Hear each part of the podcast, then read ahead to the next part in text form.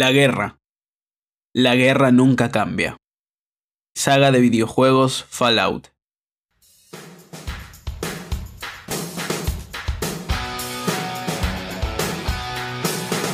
Saludos a toda nuestra comunidad oyente del podcast Taos al Día. Bienvenidos a nuestro primer episodio de la segunda temporada.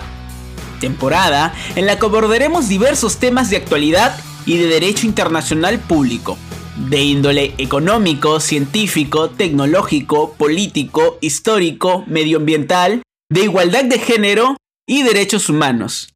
Mi nombre es Diego Vázquez, miembro de la Comisión de Investigación del Taller de Derecho y Relaciones Internacionales TAUS.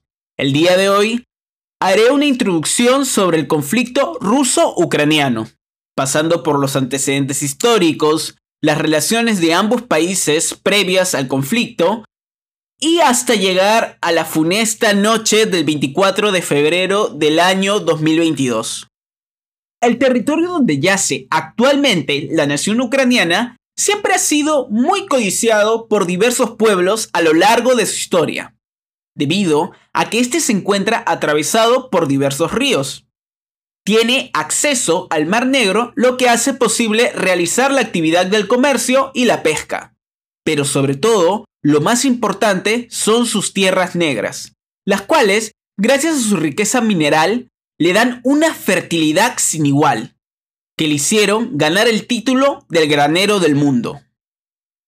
Durante la antigüedad y parte de la Edad Media, estas tierras fueron habitadas por un pueblo muy importante, los eslavos, pueblo del que descienden muchas naciones europeas en la actualidad.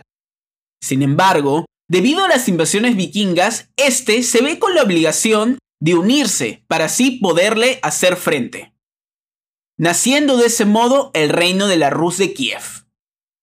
Hay algunos historiadores que piensan que este reino es el ancestro de la actual Rusia, mientras otro grupo señala que no hay mucha relación entre ellas. Pero este tema no nos compete el día de hoy. Lamentablemente, la Rus de Kiev terminaría siendo anexada por el imperio mongol, y a la caída de este último, aparecerían en aquel territorio cuatro nuevos estados. El Gran Ducado de Lituania, el Kanato de Crimea, el Gran Ducado de Moscú y el estado de los cosacos de Zaporilla siendo estos dos últimos quienes darían origen a la cultura rusa y a la cultura ucraniana respectivamente. Con el paso de los siglos, estos estados fueron absorbidos por el ahora imperio ruso, siendo estos administrados con mano dura y con políticas de rusificación. Esto junto con las ideas provenientes de Europa, generaron un fuerte fervor nacionalista en el territorio ucraniano. Lo que causó que durante la guerra civil rusa no hubieran dos bandos, sino cuatro bandos en Ucrania. Un ejército rojo, un ejército blanco, un ejército negro o de anarquistas ucranianos y un ejército de nacionalistas. Siendo este último uno que no llegó demasiado lejos. El que sí llegó lejos fue el ejército anarquista o ejército negro, el cual apoyó duramente al ejército rojo. Sin embargo, cuando la guerra ya estaba ganada, estos serían finalmente traicionados por el ejército rojo. Esta traición generaría un gran descontento, causando así un sentimiento antirrevolucionario. Además, una parte de Ucrania, la occidental, terminaría en manos de la nueva nación polaca, lo cual terminaría generando un distanciamiento entre una parte pro-europea occidental y una parte pro-rusa oriental. Por si no fuera suficiente, a esto se le sumó el Holodomor, o la Gran Hambruna, que causó la muerte de 1.5 millones de ucranianos aproximadamente. Esta es una herida que se encuentra abierta hasta la actualidad, pues son muchos los ucranianos que la califican como un genocidio, llevado a cabo a propósito por el gobierno de Joseph Stalin. Esta causaría que en el año 1941 el ejército alemán, al llegar al territorio, no fuera recibido como invasor, sino como total libertadores. Sería así que llegamos al año 1954, cuando el primer secretario, Nikita Khrushchev, por razones administrativas, cambió el control de la península de Crimea de la República Socialista Rusa a la República Socialista Ucraniana, pues esta última tenía una frontera terrestre, lo cual haría más fácil la gestión de la península de Crimea. Total, en el fondo, ambos estados formaban parte del mismo país. Sin embargo, y contra todo pronóstico, la Unión Soviética terminaría por disolverse, siendo así que en el año 1991 el 92.3% de los ucranianos votaría a favor de la independencia.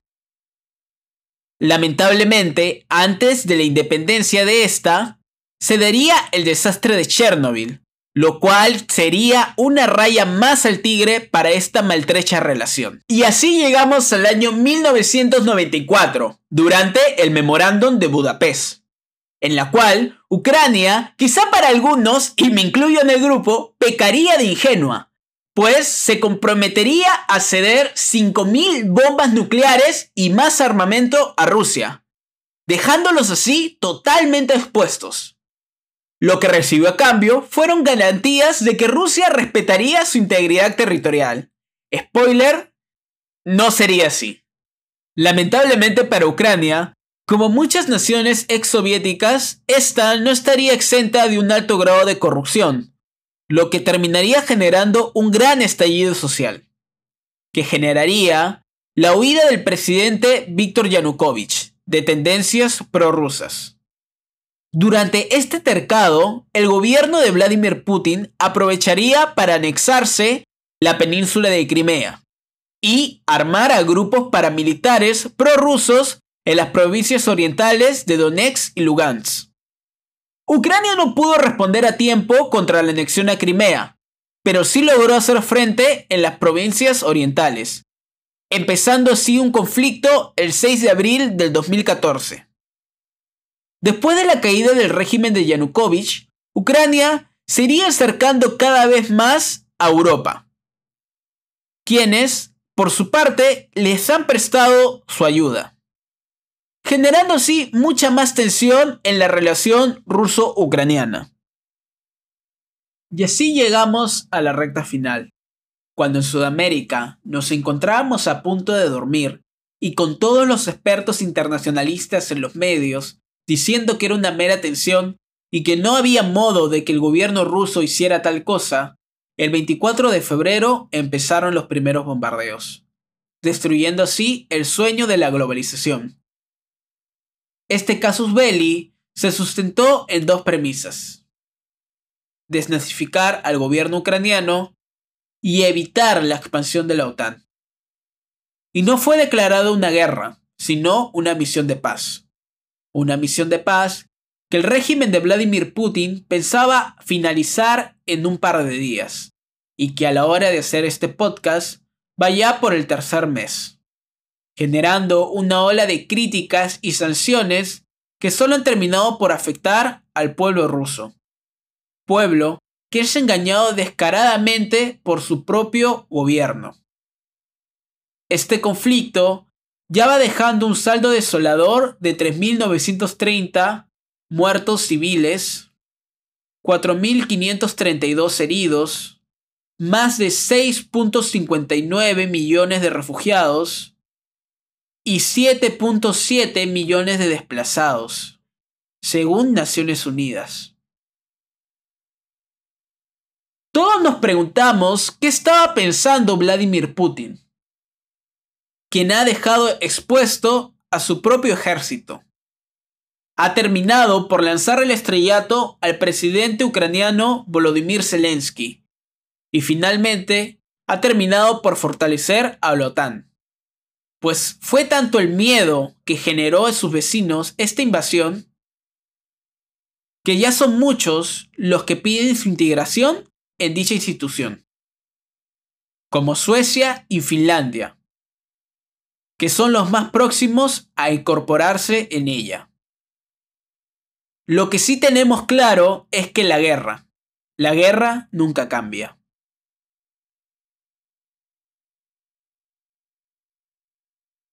Esperamos que hayan disfrutado del tema desarrollado. Y con este damos por iniciada la segunda temporada del podcast Taos al Día. Agradecemos intensamente que hayan llegado hasta este punto. Y si lo disfrutaron, nos ayudarían bastante comentándolo y compartiéndolo en sus redes sociales. No se olviden de seguirnos para que no se pierdan de los nuevos capítulos y secciones. También generamos contenido en nuestras redes sociales. Encuéntranos en Facebook, LinkedIn, Twitter como Taos UNMSM y en Instagram encuéntranos como Gaceta Internacional. Les deseamos un buen fin de semana y esto fue Altaus al Día. Muchas gracias.